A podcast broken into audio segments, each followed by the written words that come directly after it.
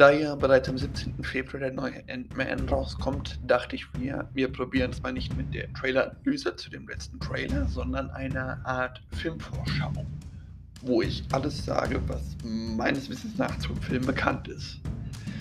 Aber erstmal hallo und herzlich willkommen. Mein Name ist Finn Schneider und heute geht es um Ant-Man and the Wasp Quantum Mania.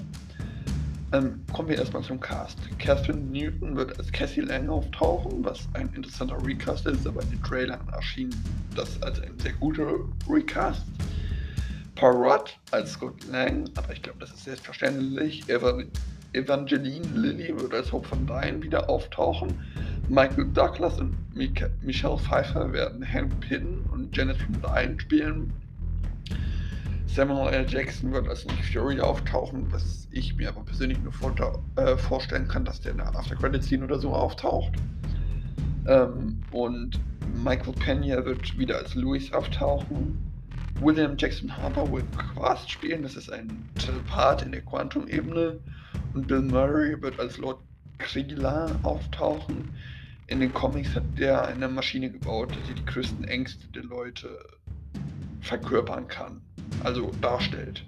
Die Hauptfeinde werden Kang, der Eroberer, also eine Kang-Variante sein, gespielt von Jonathan Mayers, und Modok, aka Jacket, aka Darren Cross, äh, gespielt von Corey Stoll. Das ist derjenige, den wir, also wir kennen Yellow Jacket ja eigentlich aus dem ersten Ant-Man-Teil, der wurde dann in die Quantum-Ebene geschrumpft und Modok ist quasi so jemand, ist in den Comics quasi eigentlich ein Wissenschaftler, der so lange an sich rum experimentiert hat, bis sein Kopf auf eine übergroße Größe angeschwollen ist, äh, damit er intelligenter wird und ähm, ja, dann hat er einen Anzug gebaut, in dem er überlebt und leitet seitdem AIM. Das ist das, was wir auch als Iron Man 1 kennen. In den Filmen scheint es aber so zu sein, dass bei Darren Cross ähm, Schrumpfung in die Quantenebene irgendwas schiefgegangen ist und ähm, dann daraus Modok entstanden ist. Also, ja. Dass die quasi die komplette Ursprungsstory ändern, was ich davon halten soll, weiß ich nicht, aber ich warte mal ab, bis wir den Film sehen. Ähm, die Handlung, da habe ich eine Vermutung zu. Deswegen ist es nicht bestätigt, das ist nur eine Vermutung.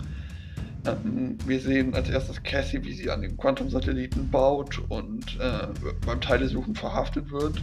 Sie wird dann weiter, äh, weiter ja, daran gebaut und ähm, währenddessen werden wir wahrscheinlich noch irgendwo anders Scotts Auftritt auf dem roten Teppich sehen und eventuell auch den Podcast, den er ja über diese Avengers hat. Wer ein bisschen Marvel gesehen hat, würde wissen, was ich meine. Ähm, danach kommt es zu der im Trailer schon mehrmals gefeaturten Demonstration dieses Quantensatellits und dann werden alle eingesaugt. Die werden dann halt so getrennt, dass äh, die Pims und die Langs äh, getrennt werden. Die Pims müssen dann vor irgendwelchen Monster Monstern fliehen und kommen zu so einer Art Widerstandsgruppe, wo ich mir vorstelle, dass eventuell Kryler oder Quest oder und Quest die leiten und Cassie und Scott werden von Kang gefangen genommen und Scott wird gezwungen, etwas aus der Nexus-Ebene, das ist eine bestimmte Ebene in der Quantenebene, wo ähm,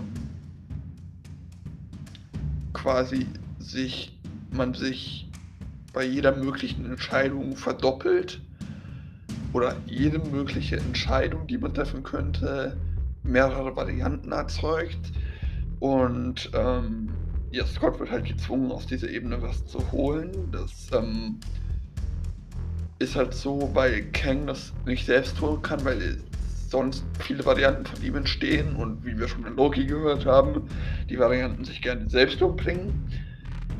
Ähm, was könnte er daraus stehlen? Es sind entweder Zeile für einen Zeitstuhl, weil in den Comics und in den alten Cartoons hat ähm, er einen Stuhl, mit dem er durch die verschiedenen Zeitzonen reisen kann, weil wer Kang nicht kennt, das ist eigentlich der Sohn von Reed Richards, aber der ist dann durch die Zukunft, in der Zukunft durch die Zeit gereist und hat ähm, und mehrere Varianten von ihm haben dann halt mehrere Ebenen der Zeit erobert. Zum Beispiel war er einmal auch Pharao und musste von Moon Knight besiegt werden. Äh, ich empfehle euch da die ähm, Videos von Nerd Factory, der erklärt das wesentlich besser als ich und hat auch äh, mehr Ahnung über die Comics. Oder es ist eine Energiequelle, um irgendwas zum Zeitreisen zu powern. Oder er entführt eine Kang-Variante, die, naja, Kang, also die Haupt-Kang irgendwie geschadet hat. Dann, damit könnte man das Multiversum an sich einführen. Dann wird es irgendwie zwischen zu einem Abschlusskampf kommen. Äh, unter anderem kämpft die Widerstandsgruppe gegen die Soldaten von Kang und Modok und vielleicht auch Kang selbst. Und der große Abschlusskampf ist dann halt zwischen Kang und Scott und Scott wird dann verlieren und vielleicht sogar sterben. Kang flieht aus der Quantenebene und damit wird halt auch äh, Avengers Kang Dynasty aufgebaut und äh, Cassie wird zu Stinger oder quasi der Nachfolger, ja, dem Nachfolger von Ant-Man und ähm, vielleicht taucht Nick Fury am Ende auch noch in der After-Credit-Scene auf. Und ähm, wir sehen den ersten Kontakt zwischen Kang und unseren wirklichen bekannten Avengers.